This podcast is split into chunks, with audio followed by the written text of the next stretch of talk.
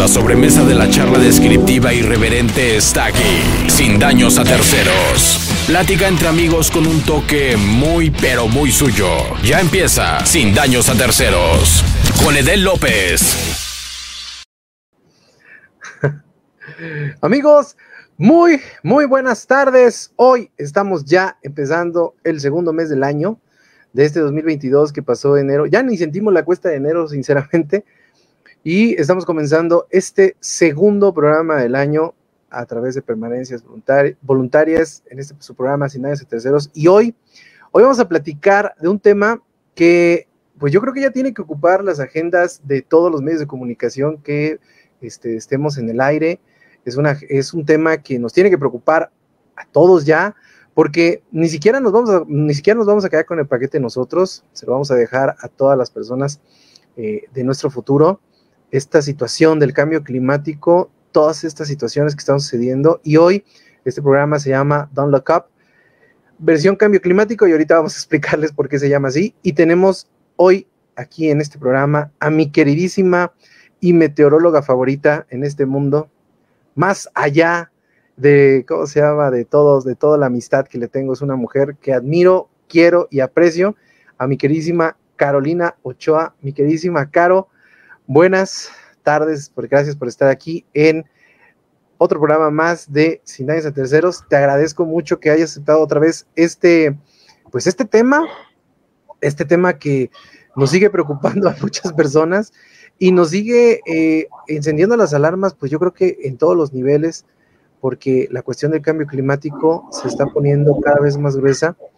Y hoy creo que el primer el primer, la, primera pregunta que se viene a mi mente en esta situación es, eh, ¿qué está pasando en este, en este mundo? Porque ahorita platicábamos fuera del aire que hay acontecimientos climatológicos fuera de contexto, que ni siquiera los mismos científicos eh, tenían este, este, presupuestados y este, pues están sucediendo como la lluvia en Groenlandia, como las inundaciones en Brasil, como los calores, como los incendios, todas estas cosas están sucediendo que desafortunadamente le están golpeando. Bienvenida a Sinayos de Terceros, mi querida Caro, ¿cómo estás? Hola, buenas tardes. Gracias por invitarme una vez más para... Me siento el meme que dice, ¿me permite hablar de mi investigación? Déjeme le hablo, así me siento, pero muchas gracias por, considerarme, por, por invitarme, por abrirme el espacio. Este, con lo de la cuesta de enero, pues ya ni la sentimos, es un decir, porque yo creo que seguimos en la cuesta de enero, pero del 2021, o sea, ¿no? El panorama sigue siendo el mismo, pero bueno, y con respecto a tu pregunta, pues sí, o sea, hay, hay este, desde hace ya del reporte del panel intergubernamental de cambio climático del 2013-2014, se hacía eh, la atribución ya ves que hemos platicado de que una cosa es detectar que el clima está cambiando y otra cosa es atribuir la causa a la que está cambiando. ¿Por qué está cambiando? Y echarle la culpa, a descubrir al enemigo, es un proceso que se llama atribución del cambio climático. El proceso de detección de cambio climático quiere decir que hemos visto a lo largo de los datos y con algunas pruebas estadísticas o comprobamientos matemáticos que el clima está cambiando y que presenta ciertas modulaciones.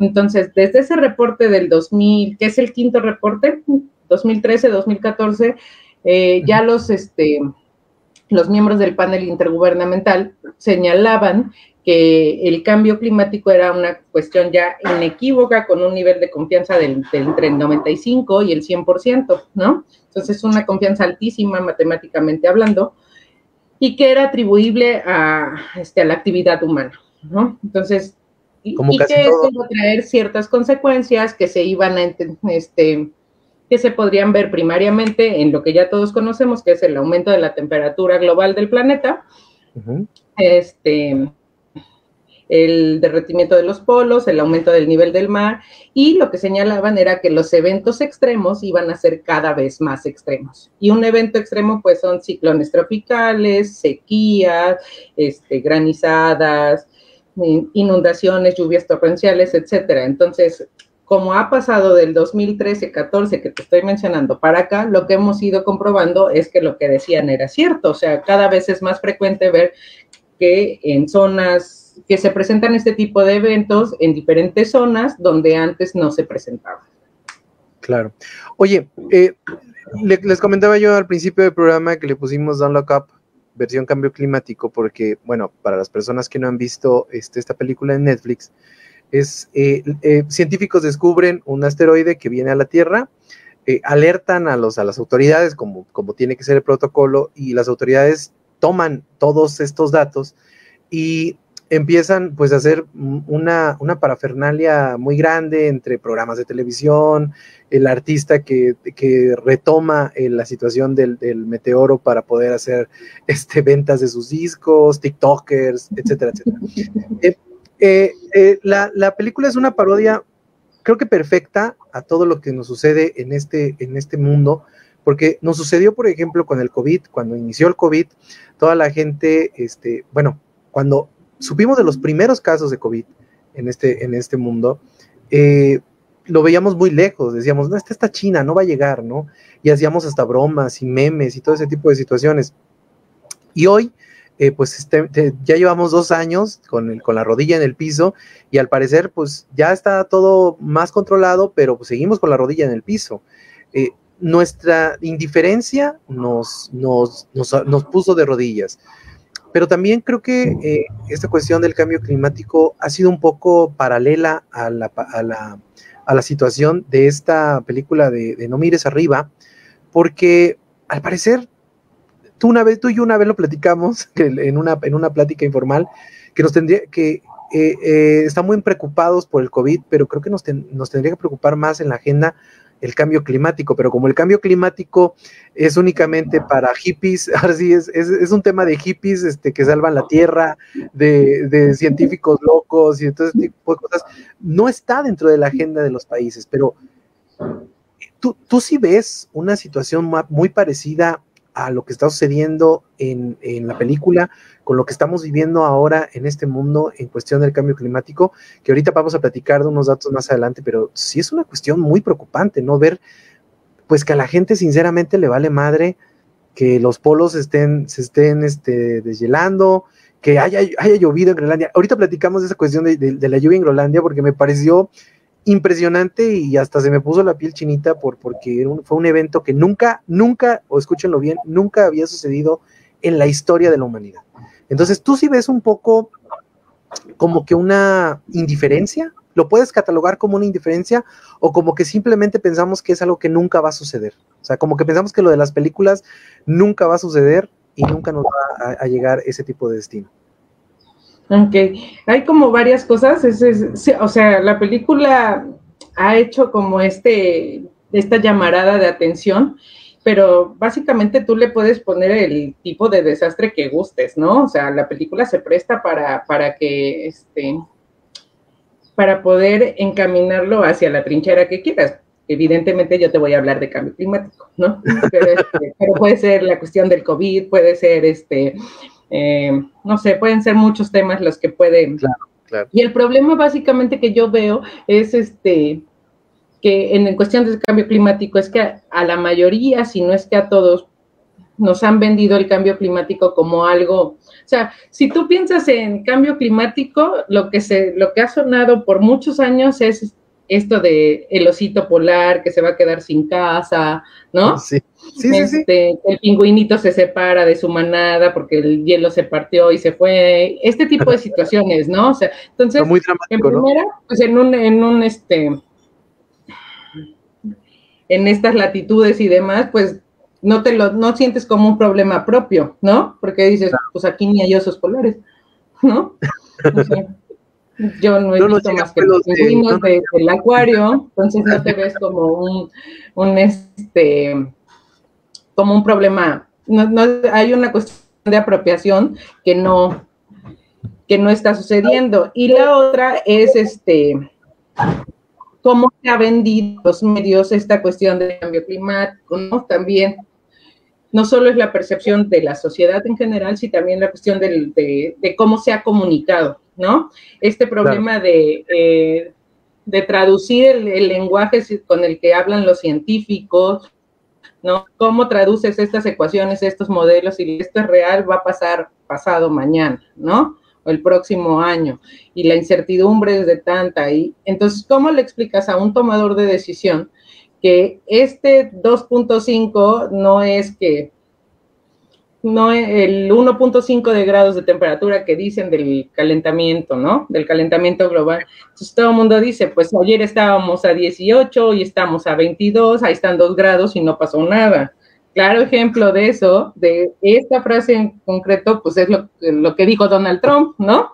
Llegando, llegando, dijo, aquí estamos, ¿cuál, este, ¿cuál calentamiento global? Sin, y le cayó el vórtice polar pero ¿no? Entonces también no lo han vendido como algo muy lejano y como algo muy, este, la cuestión de la comunicación, cómo, cómo desenvolver el, en lenguajes, este, comunes, en, en, un lenguaje explícito, bien explicado, qué es lo que está pasando y las repercusiones. Y el tercer problema que yo veo es que es una cuestión que se ha hablado durante mucho tiempo, que si bien está ya resonando en una agenda mediática, en una agenda de, este, de los gobiernos, ¿no?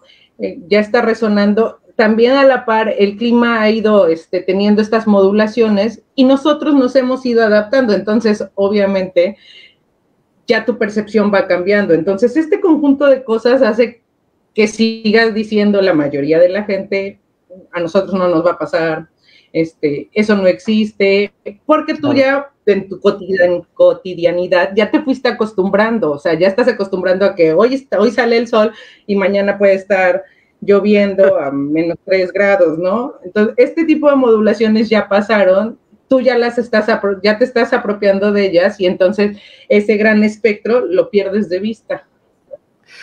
Oye, pero por ejemplo, esta, esta situación que estamos viviendo aquí, digo, Jalapa siempre ha sido muy berrinchuda en la cuestión del clima, pero por ejemplo, estos, estas situaciones climáticas que estamos viviendo aquí en Jalapa, en donde enero vivimos unas, unos fríos congelantes y en diciembre calor, también tiene mucho que ver ahorita con lo que estamos, con lo que estás explicando, ¿no? O sea, eh, estas, estas situaciones en donde el año pasado leía yo, fue uno de los años más calurosos en la región de Jalapa, ¿no?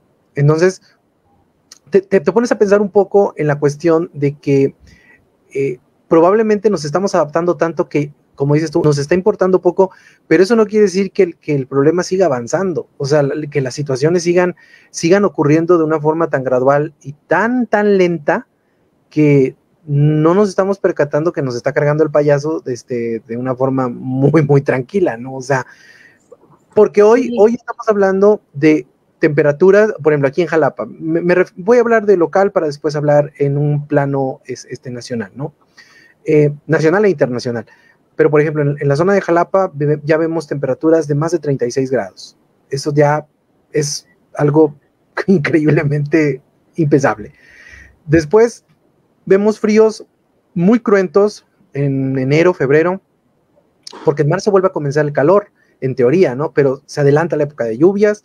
Este, o sea, es una situación medio complicada que eh, también tiene que ver con muchos fenómenos meteorológicos que afectan a nivel nacional, como son las nevadas, eh, el fenómeno de la niña, el fenómeno del niño, eh, todas estas situaciones barométricas que, que, uno no entiende y dice uno, ay, ya cambió el clima, chingue su madre, ¿no? Pero no entendemos que esto tiene una implicación a gran escala. O sea, estamos jodiendo el clima, estamos pasando de problemas eh, de, in situ a problemas muy grandes y no hacemos caso. O sea, nos estamos adaptando tanto que nos estamos jodiendo nosotros mismos. ¿Es cierto o no?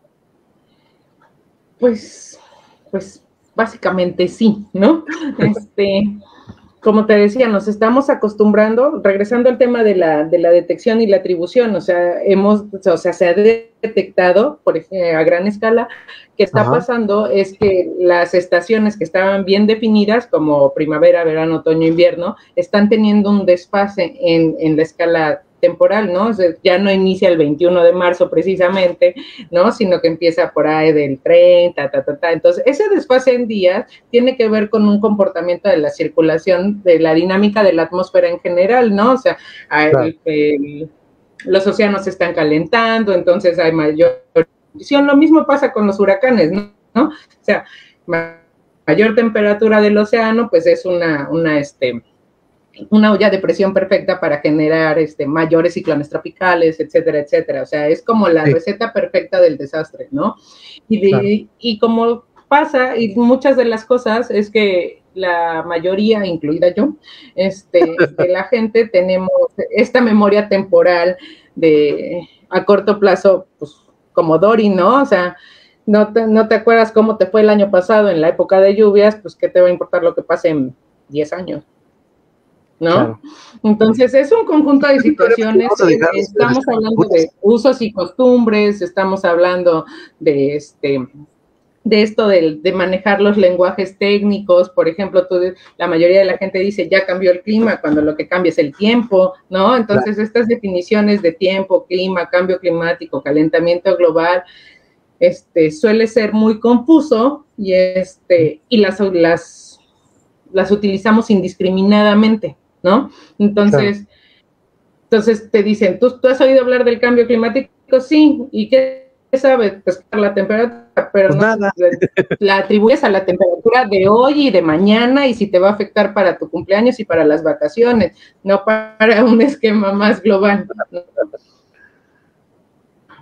Eso es en lo que hay que trabajar. Oye, eh, esta situación que sucedió en Groenlandia, eh, estaba yo leyendo que, y, y, te digo que fue lo que lo platicábamos fuera del aire, eh, a mí me preocupó demasiado porque nunca había sucedido. O sea, eh, la, lluvia en Groenlandia fue un evento que literalmente alertó eh, o puso en focos rojos a todos los institutos climatológicos del mundo, porque era algo que nunca había sucedido. O sea, era tal, fue tal la concentración de, según lo que yo entendí, por lo que yo entendí en el, en el, en el artículo que leí, decía que era tal la concentración de agua que se quedó en la atmósfera que ya no encontró una forma de volverse otra vez hielito y, empezó a llover.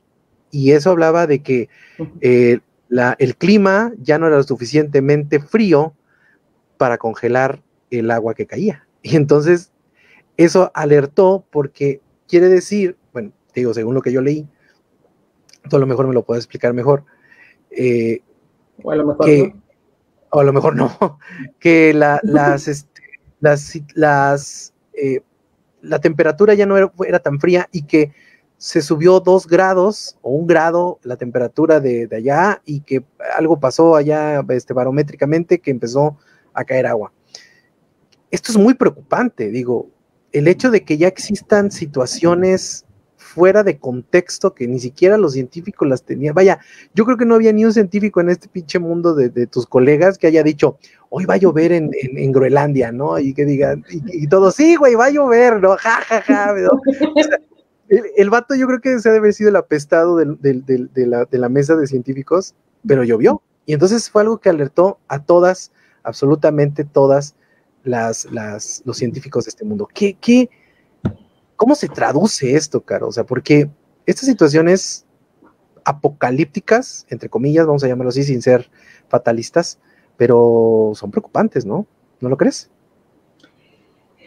Pues sí, o sea, y te digo, te comentaba, los, los eventos extremos cada vez son mayores, las consecuencias de que el, de que el calentamiento se esté presentando, eh, el calentamiento global, este aumento de la temperatura superficial global, este, este, tiene, tiene repercusiones este, que en un corto plazo no puedes visualizar, ¿no? Esta situación de que pues, estemos ya, estamos aproximadamente en el 1.3, cuando la meta al 2030 era no pasar del 1.5, entonces creo que vamos por mal camino, ¿no? O sea, la Agenda 2030 es eso, ¿no? Tratar de no sobrepasar, el Acuerdo de París es eso, no pasar el, el, este, el 1.5. Claro.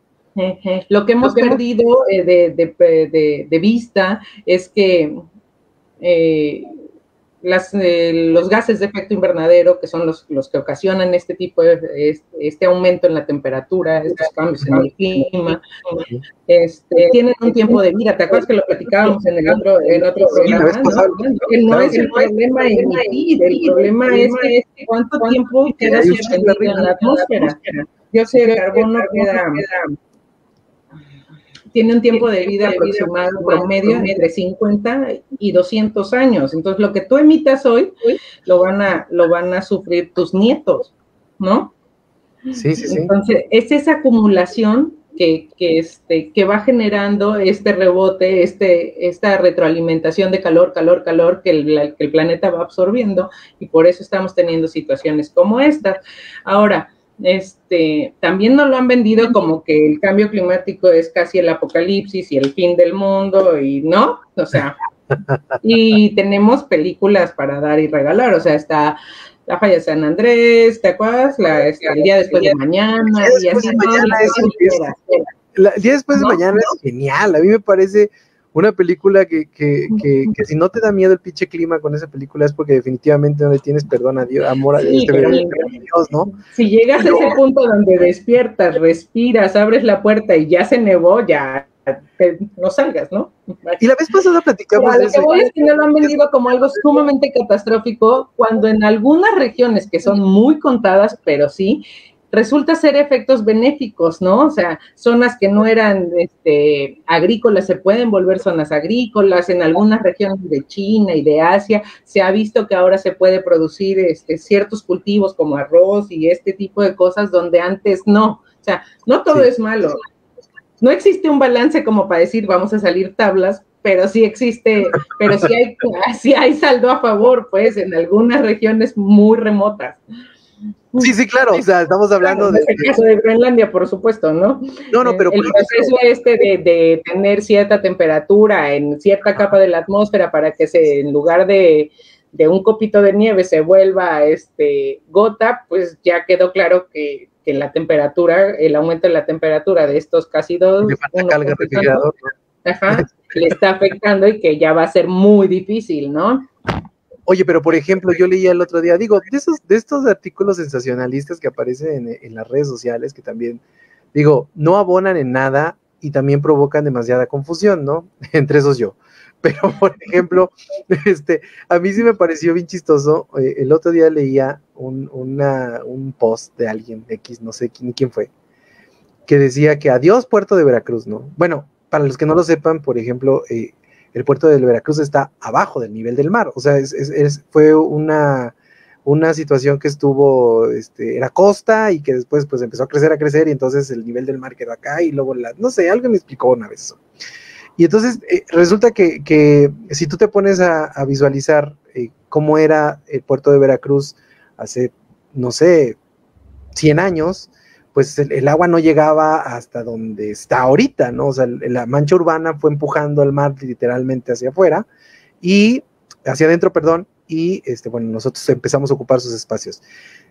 Pero algo sí cierto, o sea, si llegara a haber un deshielo de este apocalíptico, que no creo que suceda, pero, o quién sabe, tu cara, no, tu cara no, me, no me proporcionó muy, mucha, mucha tranquilidad, pero por ejemplo, eh, sí puede llegar a suceder que en esos lugares remotos existan situaciones benéficas, pero también nos puede cargar el payaso a muchas, a muchísimos países costeros, ¿no? O sea, llámese Puerto de Veracruz, llámese Cancún, llámese eh, Dubai, por ejemplo, que fue algo que crearon ellos para poder hacer ese, ese, archipiélago.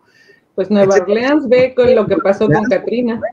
O sea, estas situaciones los gobiernos, me imagino, que quiero pensar que los gobiernos ya están visualizando esto o si definitivamente es así como que don't look up al, a forma remasterizada. ¿Tú cómo ves eso?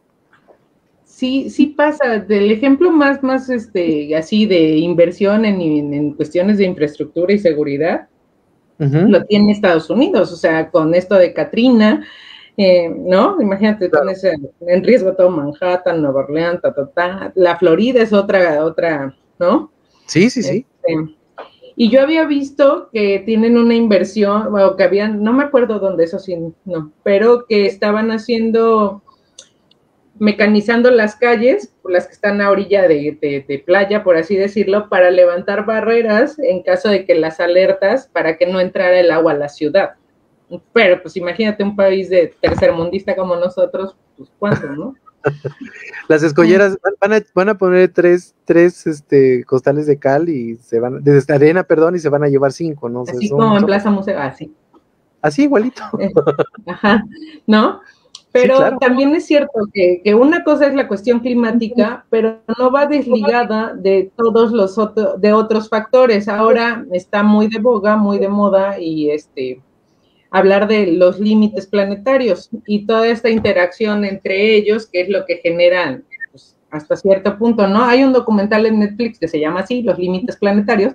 Son nueve, no me acuerdo perfecto de los nueve, pero tiene esta, esta, esta, este poder de visualizar cómo entre, si disminuyes uno, digamos, la cuestión de de la biodiversidad, qué pasa con la pérdida de especies y el aumento del clima, entonces pues, tienes indirectamente diferentes corredores de biológicos, ¿no? Las aves ya no pasan por donde pasaban, las mariposas monarcas ya no llegan a donde llegaban, ese tipo de cosas, ¿no? ¿Qué pasa si aumentas la población, pero disminuyes este tu inversión en seguridad, en alimentación y este tipo de cosas. Esa interacción de los límites planetarios, pues nos lleva a las situaciones en las que estamos ahorita. O sea, no solo hay que enfocarnos este, en la cuestión climática, sino en su interacción per se con los demás límites planetarios. Por ejemplo, la cuestión de la sobrepoblación.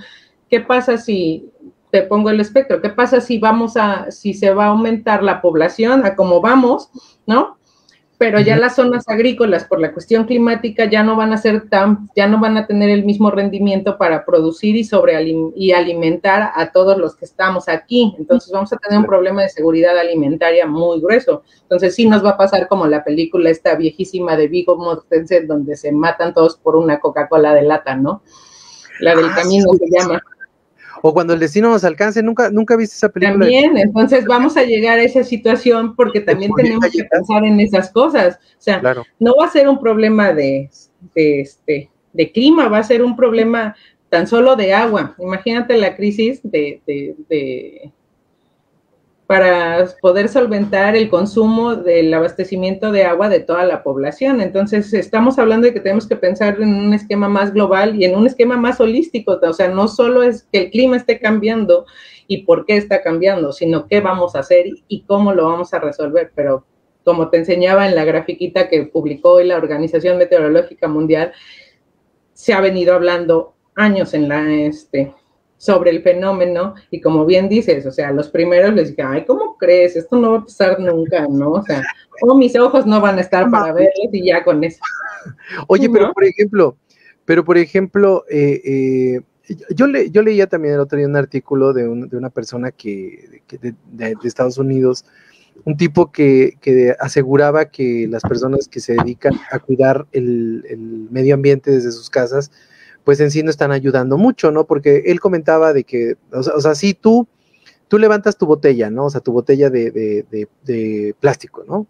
Pero no vas a tener esa botella de plástico 50 años que se tarda en degradar en tu casa, ¿no? O sea, la tienes que llevar a un lugar en donde la procesen y ese lugar de procesamiento hace eh, eh, la contaminación que tú no hiciste, la, la, contaminación 20 veces que tú no hiciste al tirar ese, esa, esa botella, ¿no? O sea, e, él, habla de los ciclos, eh, de los ciclos eh, de vida, de, vida, de, ajá, de ciertas cosas, pero sobre todo habla de que no es, no, no, no recae en nosotros, porque si nos han vendido, y, yo sí, a veces sí me siento así como presionado, así de, güey, no tienes la basura en la calle, ¿no? Pero dices, o sea, sí te sientes así como presionado en el sentido de que eh, los medios los científicos, no, no es cierto, ¿no? Los medios, este, los medios nos han, nos han, bombardeado en la cuestión de que tienes que ayudar desde, un, desde, los, desde lo chiquito, pero a gran escala hay muchas, muchas empresas que pues no regulan sus desechos, no regulan sus emisiones, no regulan nada. Entonces,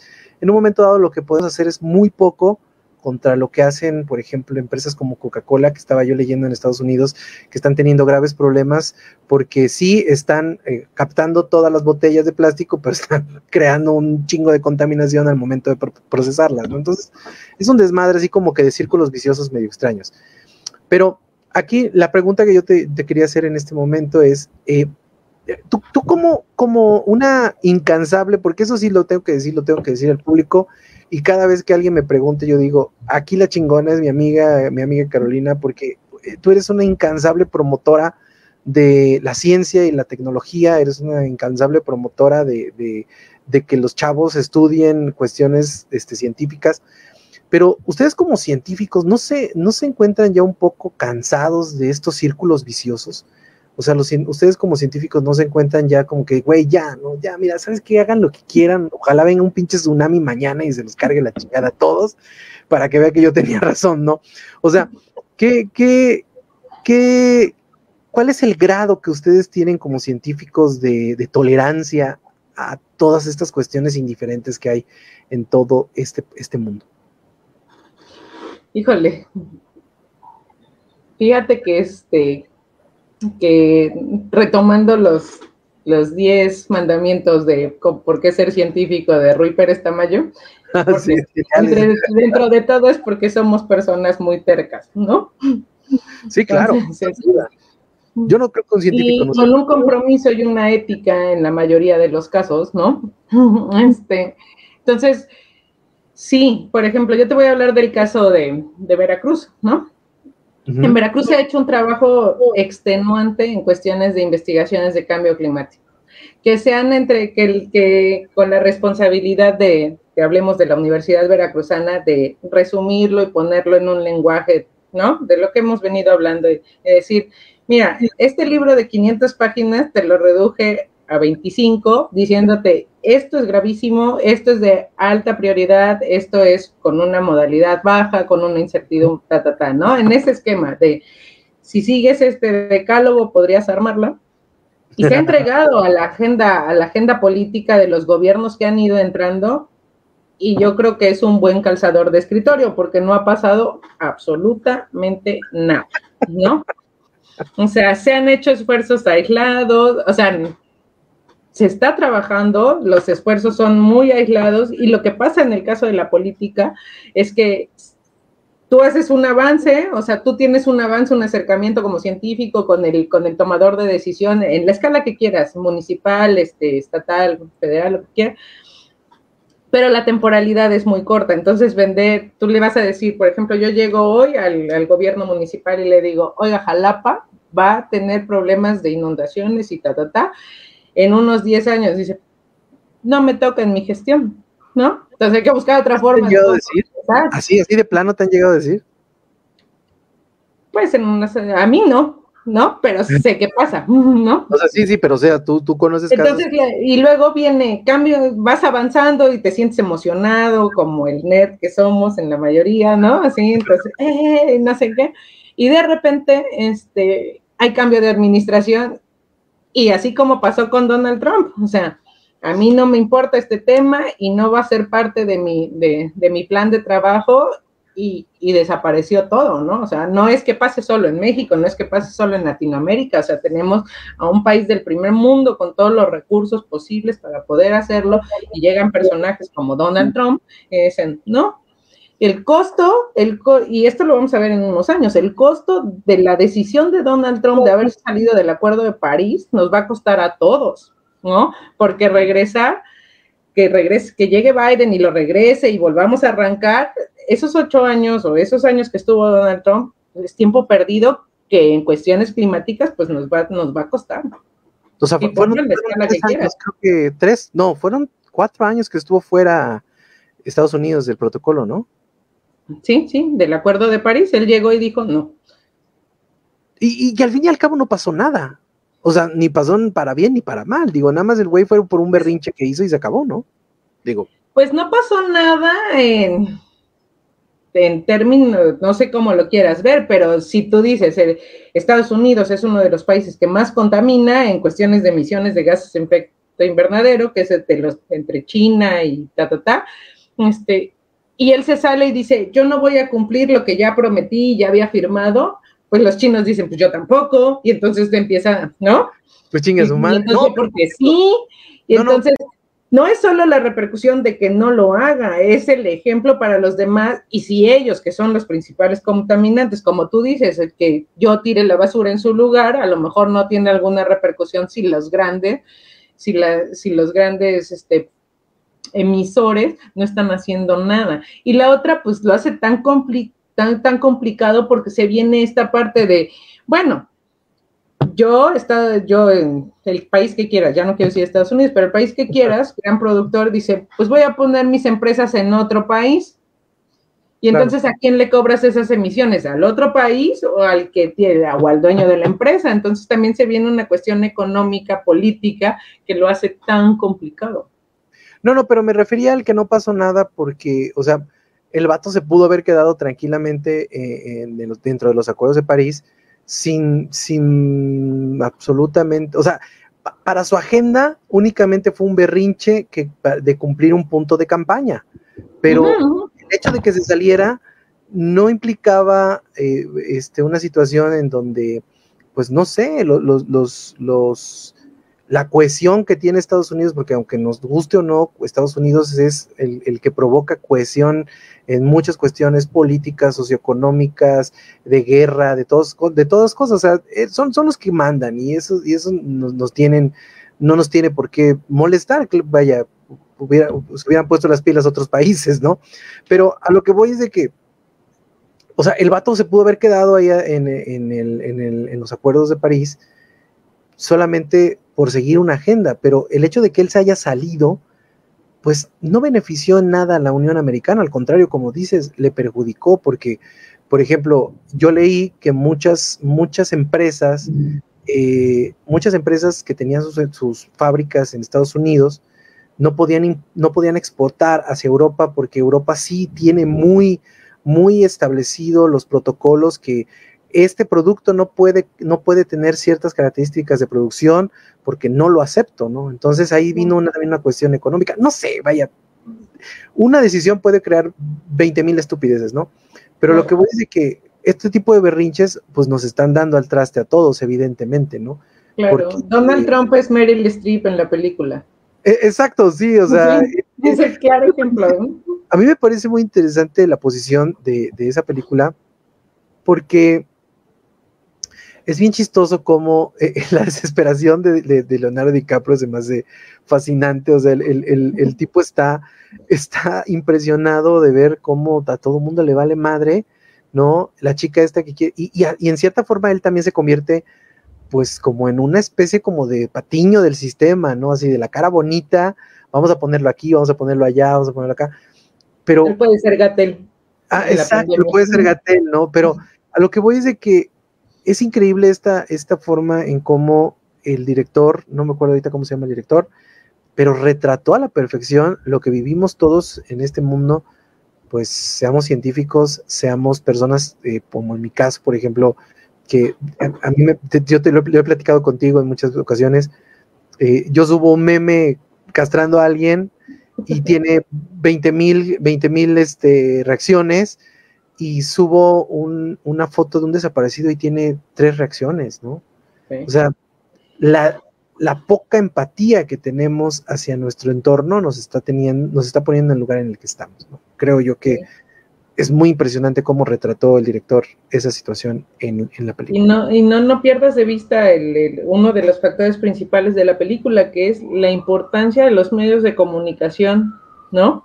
Sin duda. El peso que tiene en la, en la cuestión de apropiación o no de, la sociedad en general, del tema que quieras. Sí, sí, sin duda. O sea, los medios somos, eh, siempre lo he dicho, sea un medio pequeño, sea un medio grande, los que estamos detrás del micrófono tenemos una gran responsabilidad de entregarle a la gente los datos necesarios para que tomen las, las decisiones que ellos crean correctas pero sí me parece muy preocupante lo que sucede con el cambio climático. Por ejemplo, la, imagen que me, la imagen que me, pasaste, que digo, no la pude, no la pude yo bajar al, al este, no la pude bajar a la transmisión, pero a ver si se ve ahí. Creo que no se va a ver. O sea, lo azul, ¿sí se ve? Sí, Lo azul es, lo azul es en la primera, Son temperaturas promedio, ¿no? O sea, mediciones. Las mediciones de, la primera conferencia de cambio climático en 1979, lo azul, ¿sí? Y lo rojo es ahorita en los acuerdos de París en el 2000, ahorita te digo. 15, ese fue 2015 y ya de ahí para como en el 2019, o sea, y aún teniendo gráficas de ese tipo donde el calentamiento es evidente, existe gente como Donald Trump que dice que no. Oye, Caro, y, ahora eh, volvemos a platicar acerca de lo mismo. ¿Qué, ¿Qué es los, cuáles son, bueno, no sé si hablar de pronóstico sea muy aventurado, pero por ejemplo, eh, a la comunidad científica, ¿cuáles son los focos rojos que ahorita ustedes están eh, visualizando como esto puede ser una situación que puede salirse de control, llámese huracanes, llámese tormentas tropicales, llámese este, nevadas, llámese, etcétera, etcétera. ¿Cuáles son los, ustedes como científicos lo que creen que probablemente pueda, eh, pues, ponernos un poco más complicados de lo que estamos en este momento? Híjole, pues ya, ya te los mencionaba en un principio, los eventos extremos creo que es este el principal foco rojo, ¿no? O sea, por ejemplo, un, un tifón, que es un huracán en, en otra latitud, ¿no? O sea, los, asiáticos les llaman tifones. Este, mm, a ellos les pasa y tienen el poder adquisitivo como y son tan resilientes que se pueden poner de pie en dos semanas, ¿no? O sea, un bache en la carretera, ese tipo de situaciones, las un país este tercermundista como nosotros, este, seguimos este, seguimos trabajando en los eventos del terremoto del 2017, 2018, ¿no?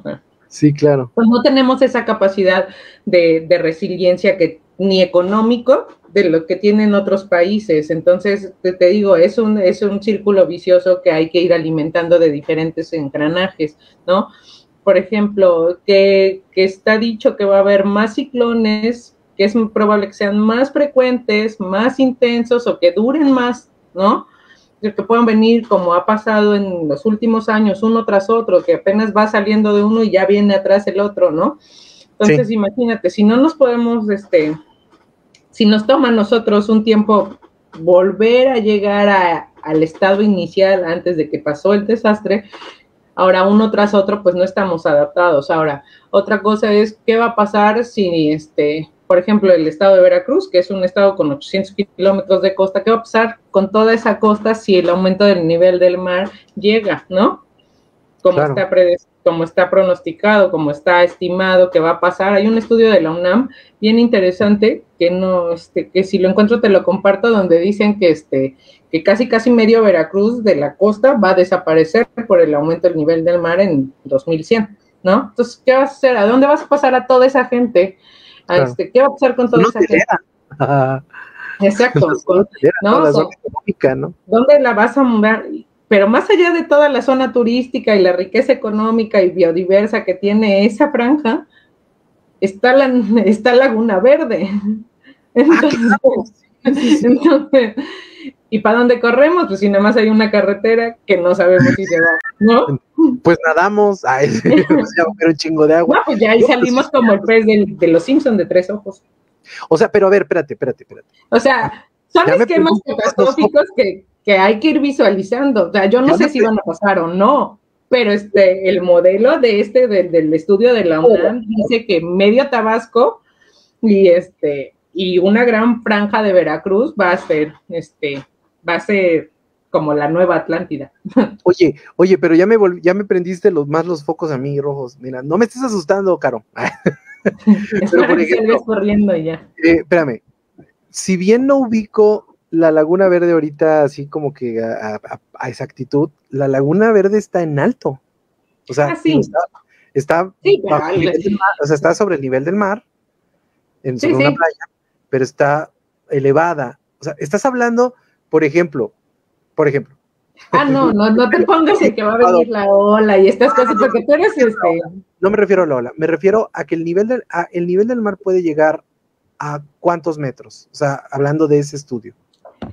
Se, está, se estima que, que este, de unos un par de metros, pero yo no me refiero a que, que suba en. De madrazo, sí, sí, sí, o sea, no es un aumento para el latino que va a ser medianamente lo que ha pasado en Chachalacas, que se ha ido comiendo la playa, que ah, a eso me refiero, no que va, no que todos vamos a hacer los snorkels ahora, ¿no? no, no, pero, no, no, no, pero lo que voy es de que, por ejemplo, o sea, ese aumento gradual de, de, de, de agua pues en un momento dado, como dices tú, va a afectar económicamente, porque bueno, Chachalacas le ha pagado a los, por, ejemplo, a los palaperos, a las personas que tenían sus palapas pegadas a la, a la playa, pues les ha pegado muchísimo, ¿no? Porque pues ha habido... En esa cuestión económica, pero también el que tenía su casita, que ya ahora la erosión que ha tenido ese, ese pequeño avance del nivel del mar, ahora ya, ya le genera, por ejemplo, inundaciones si pasa un ciclón, ¿no? ya le llega el agua, ya se inunda, ya este, la erosión, lo que hablábamos de los límites planetarios, esta destrucción de los manglares eh, eh, son, barreras naturales que, que, ya se, ¿no? que podrían haber frenado en algún momento ese, ese tipo de situaciones y que pues ahorita ya, ya no. sí, o sea, a lo que me refiero es de que, o sea, lo hizo la Universidad Nacional Autónoma de México, dijo, no lo hizo. Según me no lo hizo, no lo hizo un, un, güey ahí en una camioneta y con ideas conspiranoicas y que, o sea, no, o sea, lo hizo la Universidad Nacional Autónoma de México, la máxima casa de estudios de este país. O sea, es un estudio serio, me imagino. es un estudio serio. Oh, te digo, insisto, no me acuerdo si fue la UNAM, pero lo voy a buscar y ya tú lo compartes si quieres. Claro, a lo que voy es de que sí se tiene, sí se tiene presupuestado eso, ¿no? O sea, sí se tiene presupuestado dentro de la, dentro de eh, la gama de todas las situaciones que pueden suceder en este país o en este mundo, pues sí se tiene presupuestado que el nivel del mar aumente de forma tan gradual que como lo, platicamos en un principio, no nos vamos a percatar que el mar cada vez lo tenemos más cerca de la puerta de la casa, ¿no? O sea, eso se puede llegar a pasar, ¿no? Sí, claro. Oye, y, ya eh, para platicar estos 10 últimos minutos que tenemos, este, aquí en México eh, tenemos una situación grave. Creo que todas las veces que, creo que todas las veces que, que has estado en el programa lo hemos platicado acerca del presupuesto para, para las cuestiones de investigación científica y las cuestiones de, de, todas estas cuestiones eh, de, presupuesto y, asignación de presupuestos para la investigación científica. ¿Se ha arreglado algo? ¿Ha habido algún avance? Porque el presidente de la República dijo por ahí de septiembre que ningún, eh, ninguna situación de investigación científica iba a cambiar pero al parecer no ha sucedido. En tu ámbito de, de, control, ¿ha sucedido? O sea, ¿sí ha cambiado o sigue igual? Hijo, ¿tú recuerdas lo que pasó con el CIDE? Sí, claro. Ah, bueno, pues casi, casi está pasando lo mismo con, con, este, con el INTA, que es el Instituto, de, el Instituto Mexicano de Tecnología del Agua, Ajá. que eh, en teoría, no, no, no, tengo, no te quiero decir mentiras, pero estaba la, especulación de que lo iban a desaparecer para que formara parte de Conagua. Y el INEC, que es el Instituto Nacional de Ecología y Cambio Climático, como organismo descentralizado, iba a dejar de serlo para formar parte de la Semarnat. Entonces, todos los esfuerzos, todo, ¿no? O sea, claro, claro. no sé, eh, no sé a ciencia cierta cómo se esté manejando esto de los, pero a mí me parece un poco lamentable, ¿no? Porque a final de cuentas, este, el INEC ha tenido, eh, es el organismo, ¿no? O sea, que se encarga de la, de la política climática en México y entonces, este, ¿qué va a pasar primeramente con toda esa gente? ¿Qué va a pasar con todos los esfuerzos y todo, con todo el trabajo? Este, ¿A quién nos vamos a dirigir? ¿Se va a limitar, ese presupuesto se va a sumar a la Semarnap o va a pasar como los 19 fondos que nadie sabe dónde están, del Fonden, el Popreden, etcétera, etcétera, ¿no? Entonces... Y que ya pedí al INAI, ¿eh? ya pedí al Instituto Nacional de Acceso a la Información, ya pedí, este, eh, pues a dónde fueron esos recursos y que me, pusieron ahí una, una leyenda de que no, no me puede, no me lo pueden dar porque es de seguridad nacional así te lo pongo. Pues es por eso, porque es un fondo de desastres, por eso no te lo pueden dar. Eso sí es seguridad nacional. Ay, adelgamiento. Sí, o sea, sí, también pides, pides demasiado. No, pero lo que me refiero es de que, eh, o sea, sí, sí, sí es preocupante porque eh, si hay muchísimos proyectos parados, ¿no? Bueno, en México ahorita está, en CONACIT está este, el año pasado y el anterior, se, habla de proyectos nacionales estratégicos, los conocidos PRONACES, ¿no? y dentro de PRONACES, el cambio climático es, es uno de los ejes centrales. Entonces, si está abordado, no sé qué tan fácil o difícil sea la asignación de los recursos, pero se está considerado. De, hecho, es casi prioritario que, tú lo vincules, tú vincules tus investigaciones a un, a un proyecto nacional, ¿no? De estos estratégicos. Entonces hablamos de energías renovables, hablamos de, cambio climático, hablamos de seguridad alimentaria, la cuestión del agua. Hay varios, entonces sí, este, transición energética y todas estas cosas sí están consideradas en, así como en la gran pantalla, este, la asignación de los recursos y cómo se haya gestionado, porque justo en esto, cuando se lanzaron los pronaces y ta, ta, ta, este, pues vino esta situación del COVID y ta, ta, ta, y entonces ya, pues cada quien en su casa, pues ya ahí sí no sé, pero sí, o sea, sí están, sí están considerados. Lo que sí hay que decir es que en la agenda de, este, en esos primeros, ¿te acuerdas de, cuando llegó López Obrador a, con su con su bosquejo de trabajo de las 100 acciones y estas cosas, en esos no tenían eh, una sola que tuviera que ver con cambio climático. Ni uno. bueno, pues estás hablando de un presidente, estás hablando de un presidente que, está y va a apostar, porque esa es, la, reforma eléctrica, la reforma eléctrica va a pasar y, va a apostar por la, por la situación de la quema del carbón, este va a eliminar las energías limpias, es obvio y es evidente que es un tipo que no tiene absolutamente ninguna idea, vaya, no, ni siquiera de saber qué es el cambio climático, sinceramente, y ni, ni le ha de interesar. Y en segunda, yo creo que ni siquiera lo ha, lo ha masticado, vaya, ni siquiera en el desayuno de la mañana.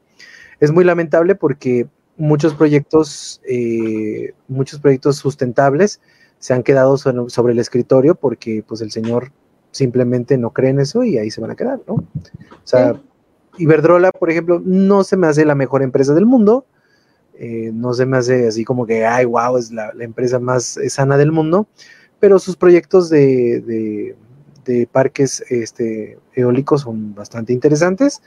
Y en México hay, tú lo bien, tú bien lo sabes, digo, no te lo voy a contar a ti, tú eres la que más sabes de eso. Hay muchísimo, muchísimo campo para poder crear estos parques eólicos, pero el señor dice que no. Entonces, quién sabe. No, y algunos que, que, están, están, son de inversión extranjera. Es decir, la gente de otros países viene y monta y genera recursos para ellos y no para nosotros, con recursos de, naturales de nosotros, ¿no? Sí, claro, claro, claro. eso es lo que es más triste. Oye, Caro, y ya eh, creo que siempre nos quedamos con más temas en este, en estos, en este tipo de programas, pero. Qué bueno, para que me sigas invitando. Claro. Oye, y eh, ¿cuáles son tus proyectos? Sé que tienes, eh, me contaste hace unas, unos, unas semanas que estabas siendo productora de un programa de radio. De radio, de radio. De radio para Radio Más. Para Radio Más. Esa es una colaboración que, que, hicimos de, desde el programa de estudios de cambio climático de la UB, desde el PQ, junto con Radio Más. Eh, es este es la segunda temporada de un programa radiofónico que intenta la cultura ambiental, ecológica, que se llama Planeta 2030. Este, donde tratamos de visualizar al cambio climático en general desde diferentes sectores, agua, agricultura, bosques, ¿no? tenemos invitados expertos en todos, entrevistas, tenemos recomendaciones de cine, cápsulas, sondeos, trabajando en el tema específico. Cada uno de los episodios es un tema específico. Este, abordado, ¿no? Entonces está muy interesante, a mí me gusta mucho, está divertido, o sea, tengo que aceptar que, este, que es como mi inclusión a los medios de comunicación. Eh, sale los lunes que a las 12 del día por el 107.7 de FM, es la segunda temporada y estamos colgados en Spotify por quien nos quiera oír en la primera y en la segunda temporada. Qué genial, qué genial, claro, la verdad me, me da muchísimo gusto yo lo, digo fuera del aire y lo vuelvo a repetir, lo repetí a la mitad del programa, pero lo vuelvo a repetir, eres una incansable, eres una mujer incansable promotora. bueno, no creas, sí me canso.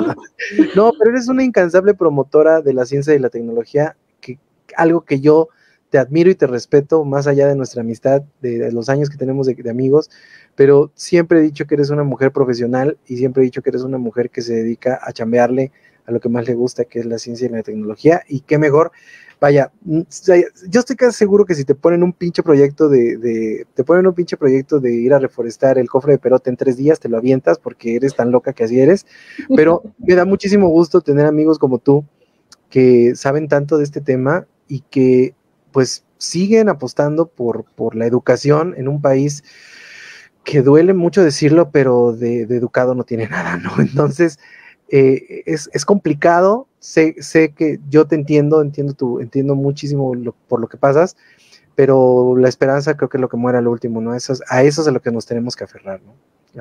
sí, te agradezco todas tus palabras, sabes que, que, el cariño es recíproco, que los 200 años de amistad también. Este, pero sí, o sea, este, tú también eres un, promotor de, la discusión y eso está padre porque faltan este tipo de espacios, ¿no? O sea, hay que abrir temas de los que nadie quiere hablar y, ponerlos, o sea, hay que trabajar. Parte del trabajo científico que hasta ahora, que muy recientemente con te está reconociendo es la divulgación. O sea, no, son, no sirve de nada, como todo, como siempre se dice, conocimiento no compartido ¿qué? ¿No? ¿De qué te sirve saber mucho si no lo puedes compartir con la gente, ¿no? Claro, claro. Entonces, parte de la responsabilidad de un científico es eso, tenemos que compartir y tenemos que hacerlo y aprender a hacerlo, o sea, no, no es solo vengan y hablen mi lenguaje, es que yo tengo que aprender a hablar el de todos, o sea, he tenido pláticas de cambio climático con niños, de pláticas de cambio climático con agricultores, etc., o sea, es, y en todos ese es un problema de comunicación de la ciencia. Gracias a Dios, con, este, con así te está reconociendo la divulgación y la comunicación de la ciencia y eso nos ha abierto más espacios y, ya no pareces el loquito de déjame contarte. ¿Quiere que le hable un poco de Dios, por favor? por favor. No, o sea, déjeme hablarle, le juro que este modelo va a ser traducido de una manera elegante y hasta divertida. Pues, Caro, qué gusto tenerte en el programa. ¿Algo más que quieras agregar? Este, nada, pues los invito a escuchar Planeta 2030 en los lunes.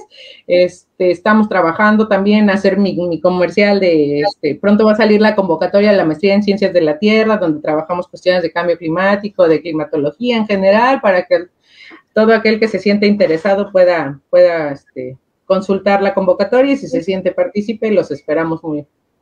Perfecto. Pues, Caro, no te me vayas, insisto, eh, me, da muchísimo gusto tenerte aquí, no te vayas ahorita para despedirnos ya fuera del aire.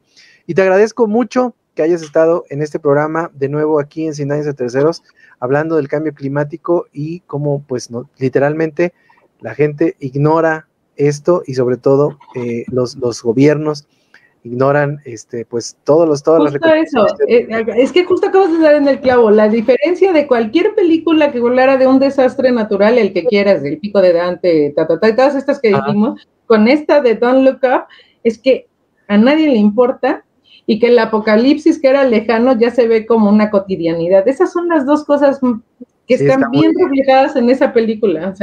yo, la, yo, la, catalogo como una película de terror, ¿eh? No la, créeme que no la catalogo una película de drama. O sea, está catalogada como drama, o sea, ahí aparece en Netflix como drama, pero en él, o sea, yo la catalogo como una película de terror. A mí me da pavor ver cómo los científicos están, eh, eh, pues, desesperados y estos güeyes en su nube y y, no, no, es, por eso, tenemos que trabajar en esa comunicación de la ciencia para que la percepción, que son los, las tres cosas en las que nos basamos hoy, ¿no? La percepción de todos cambie, porque no es una ya una cuestión de va a pasar en 100 años, es ya está pasando y ya nos estamos acostumbrando. Y el acostumbrarte hace que, este, que ya no actúes. Entonces tenemos que trabajar en eso. Es ya, en verdad, es urgente.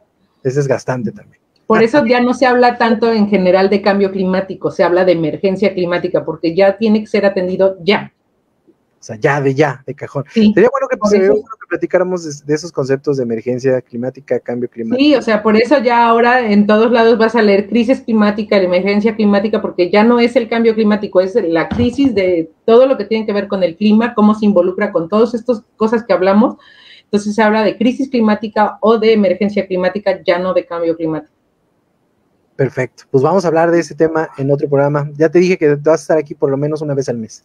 Yo con todo gusto.